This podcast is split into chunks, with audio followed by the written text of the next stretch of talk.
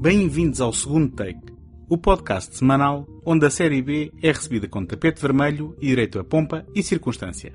O meu nome é António Araújo e neste centésimo episódio celebro o espírito da série B que me inspirou originalmente na criação do segundo take, ao revisitar dois filmes de terror, pincelados com uma tendência exagerada e cômica para mostrar sangue e tripas.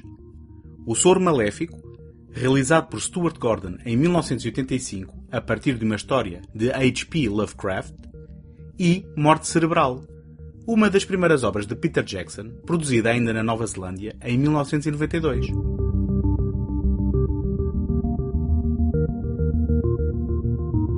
Este episódio é apoiado pela Take Cinema Magazine, a dar cinema desde 2007, com o intuito de oferecer uma alternativa cultural completamente gratuita. Em take.com.pt encontram críticas, artigos, passatempos, trailers e todos os números editados da revista.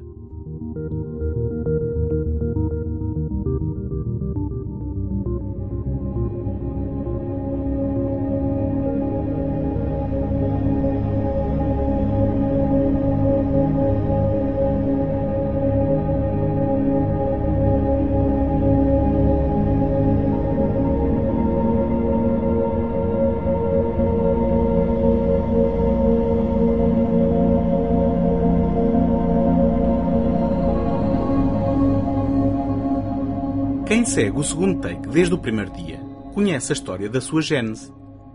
No rescaldo da dissolução do projeto Fãs Danados, a necessidade de continuar a conversa e partilha sobre cinema falou mais alto e logo surgiu a ideia de um novo podcast. Claro que o formato seria obrigatoriamente diferente. Em vez de duas pessoas à conversa, seria apenas uma voz a comunicar uma paixão antiga pelas imagens em movimento projetadas na tela de uma sala escura.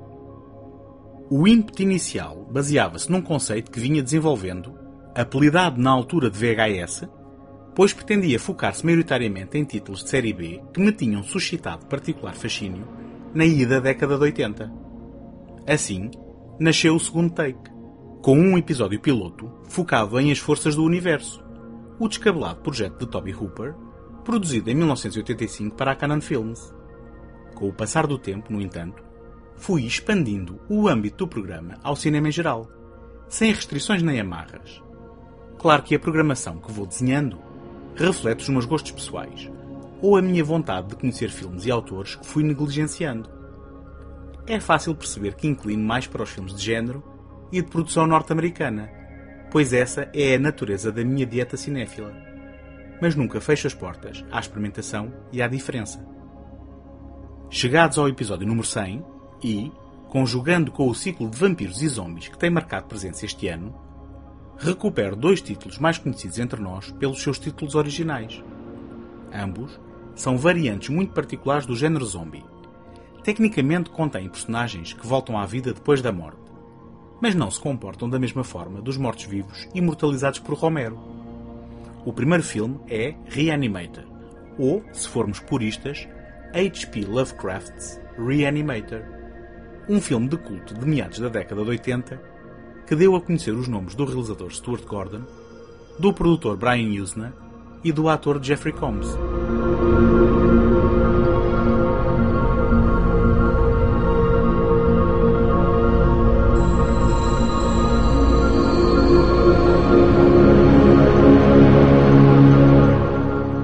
Stuart Gordon é talvez o autor com o maior número de adaptações para cinema da obra de Howard Phillips Lovecraft, o autor americano do princípio do século XX, que atingiu fama postumamente pelos seus influentes trabalhos de ficção de terror. A ideia para a sua primeira longa-metragem surgiu de uma conversa com um amigo em que o realizador confessou ter a sensação de existirem muitos filmes de vampiros e de desejar, por sua vez, fazer um filme na veia do Frankenstein ao recomendarem-lhe o conto de Lovecraft, Herbert West Reanimator, estava encontrada a base para a adaptação.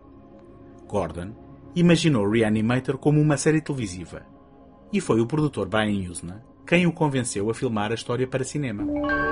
Herbert West is at the top of his class in medical school. How can you teach such dribble? These people are here to learn, and you're closing their minds before they even have a chance. What are He's brilliant, but a little weird. I've broken the 6 to 12 minute barrier. I've conquered brain death. His experiments have always been unorthodox. It was dead. But lately they're getting out of hand. And he's just made a discovery that could wake up the dead. Herbert West has affected reanimation in dead animal tissue. What are you thinking? How do you feel?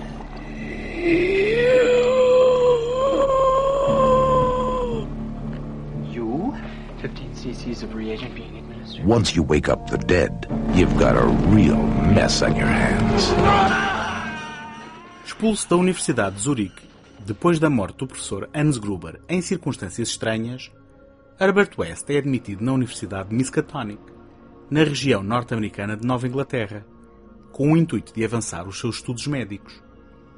Ao partilhar casa com Dan Kane, contra a vontade de Megan, a namorada de Kane e filha do diretor da universidade, o Dr. Alan Halsey, West monta um laboratório na cave onde pretende desmascarar as teorias sobre a morte cerebral avançadas pelo Dr. Carl Hill.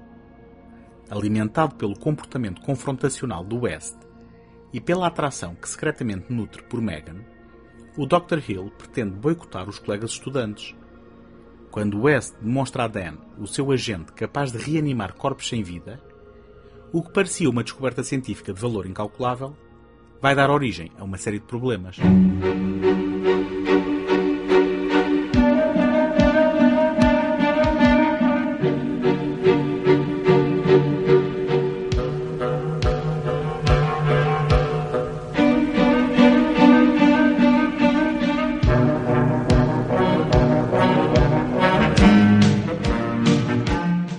Soro maléfico é um produto do seu tempo que, no entanto, mantém intacto o seu charme original. Logo no genérico inicial, somos brindados com um plágio descarado do compositor Richard Band à música que Bernard Herrmann compôs para Psycho de Alfred Hitchcock. A suposta homenagem é uma colagem de tal forma que, por momentos, pensamos ser apenas uma remistura da música original. As animações do genérico também fazem lembrar o trabalho de Saul Bass para o mestre do suspense. O que não deixa de ser irónico, pois o filme que se segue é uma orgia de sangue e vísceras que deve pouco à sua herança. Este arranque funciona na perfeição, pois demonstra imediatamente o sentido de humor que marcará o resto do filme. Estas homenagens, vamos chamá-las assim, não são acidentais e definem imediatamente o tom de um filme de veia exploitation que nos irá chocar com imagens envolvendo gatos mortos-vivos, corpos reanimados travados com instrumentos cirúrgicos cortantes e uma cabeça decepada a tentar orientar o seu próprio corpo numa missão de plágio científico que se transforma numa cena grotesca de tentativa de violação envolvendo nudez gratuita. Incrivelmente, a direção de Stuart Gordon equilibra na perfeição estes elementos e a narrativa sobrevive às interpretações algo exageradas das suas personagens centrais, perfeitamente alinhadas com o sentido de diversão da película. O fato de ter sido o resultado de um orçamento inferior a um milhão de dólares é a prova que a imaginação e o engenho são os ingredientes fundamentais para um bom filme. I was going to show you. Shut up.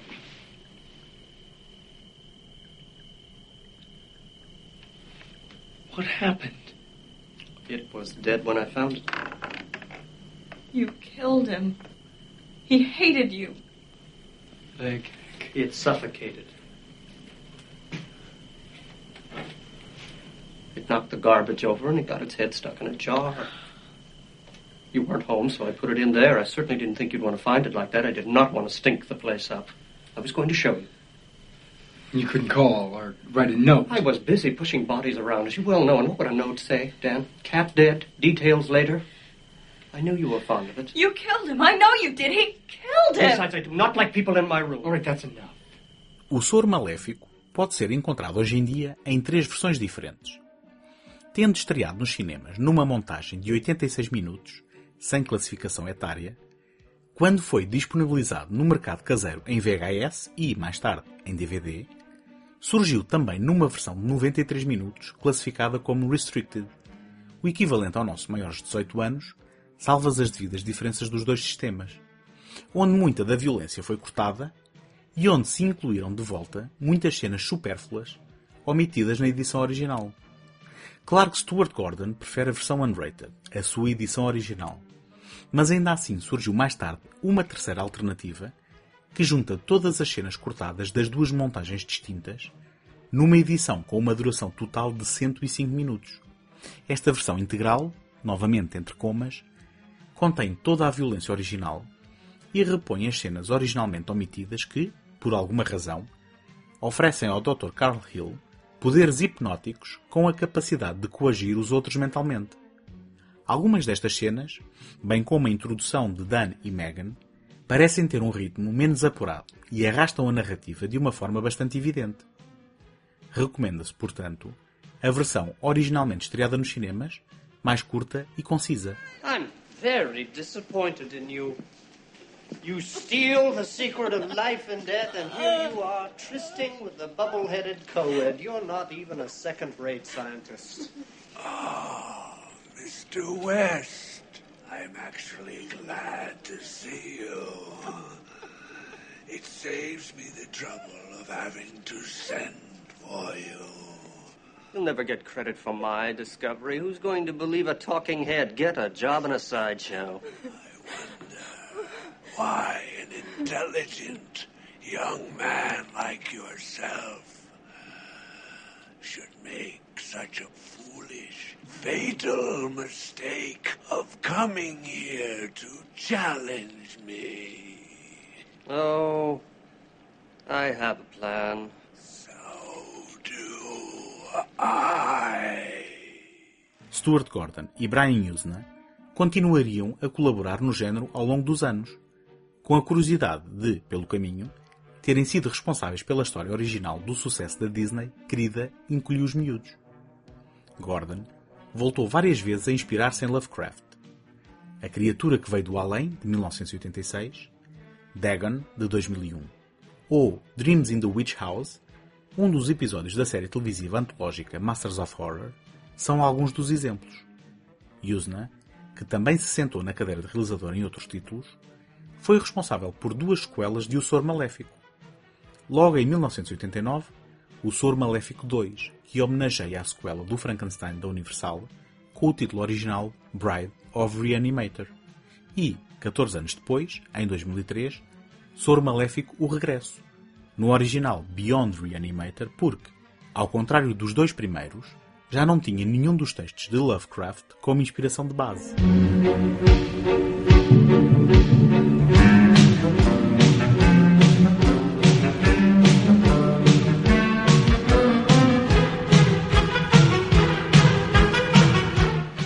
Vossa opinião é muito importante para o segundo take. Peço-vos que deixem uma crítica positiva no iTunes para ajudar a dar visibilidade ao programa. Se conhecem quem possa gostar do que aqui faço, partilhem o podcast e ajudem-me a chegar a mais pessoas.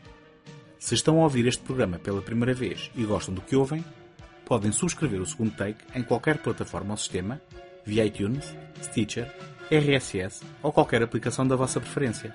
Podem também visitar a página segundotake.com, seguir-me no Facebook e no Instagram e enviar as vossas opiniões e sugestões para segundotake.gmail.com.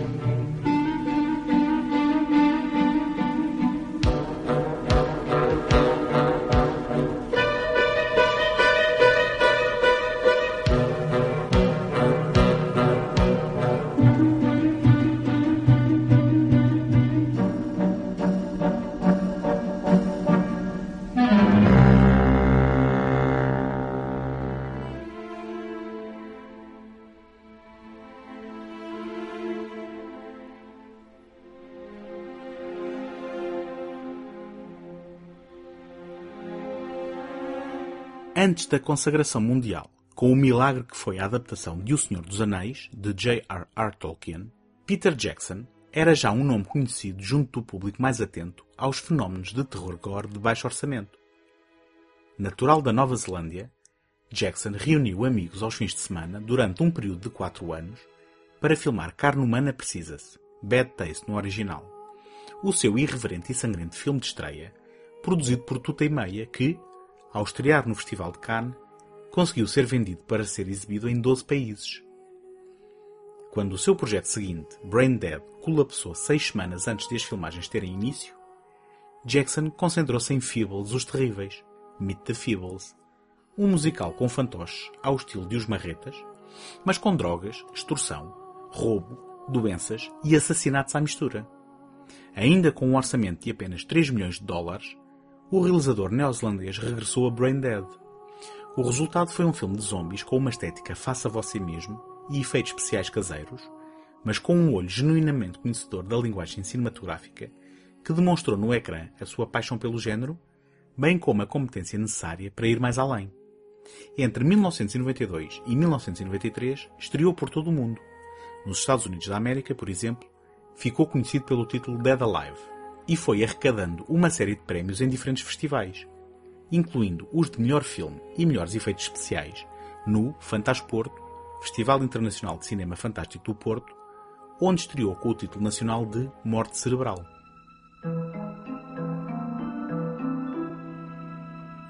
On this picturesque block, in this manicured home, something evil,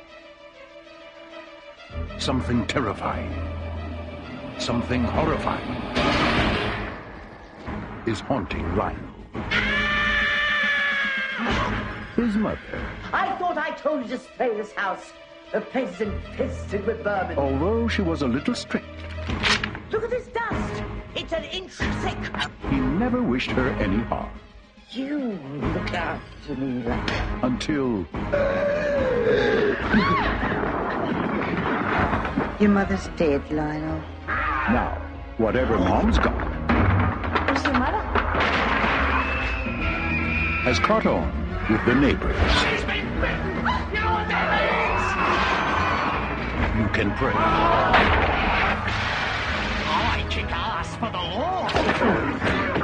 You can plead.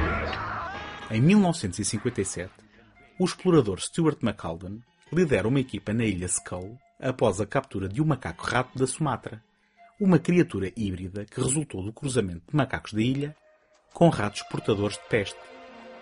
Durante a fuga aos nativos guerreiros que exigem o retorno da criatura, Stuart é mordido selvaticamente até à morte pelo animal.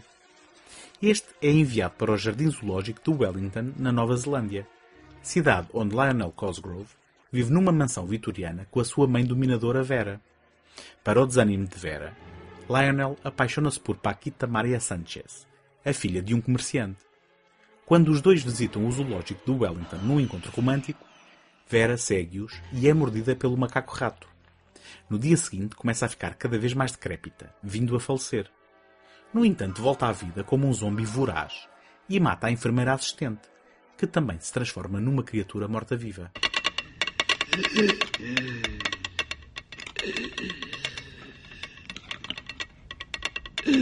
Our main objective next year is to uh, try to get some of the younger generation involved in the league.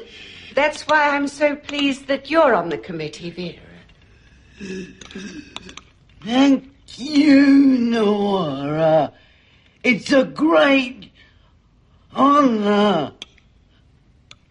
Morte Cerebral é considerado até aos dias de hoje um dos filmes mais sangrentos de sempre, com base nas quantidades de sangue falso usadas. A célebre cena final, envolvendo um mar de zombies e um cortador de relva, utilizou 300 litros do plasma falsificado para um resultado inesquecível. Apesar das vísceras e sangue, estamos no domínio da mais pura comédia slapstick.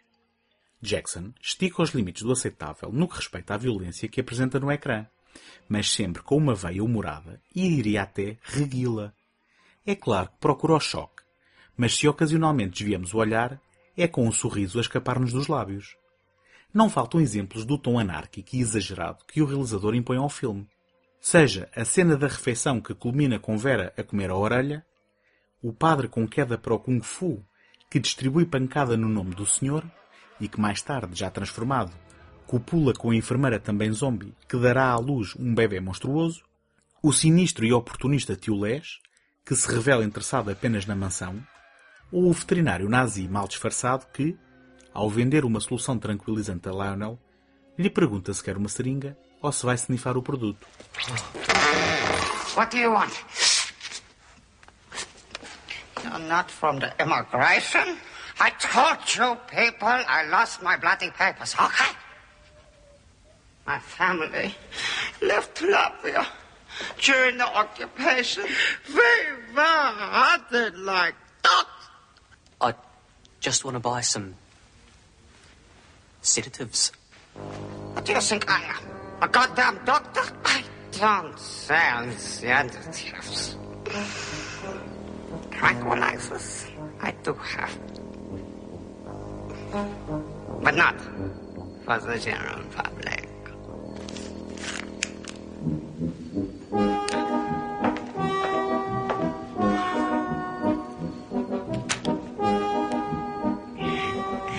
Lucky for you, your Uncle Heinrich's a pretty good joker, huh?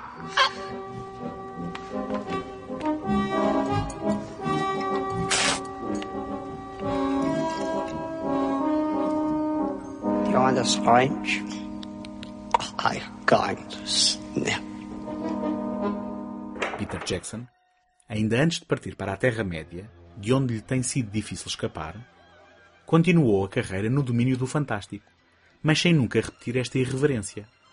Se, por um lado, é pena ter sentido a necessidade de se conter, por outro, dificilmente teria as oportunidades que teve, mantendo-se no nicho dos filmes gore de baixo orçamento. Ninguém produz filmes de culto propositadamente. Todos os autores e criadores querem ter público para as suas obras. Apesar disso, no caso de Jackson, há um prazer inegavelmente maior em revisitar estes pequenos e sujos títulos de exploitation do que passar nove horas a contemplar lustrosos e aborrecidos efeitos especiais de ponta.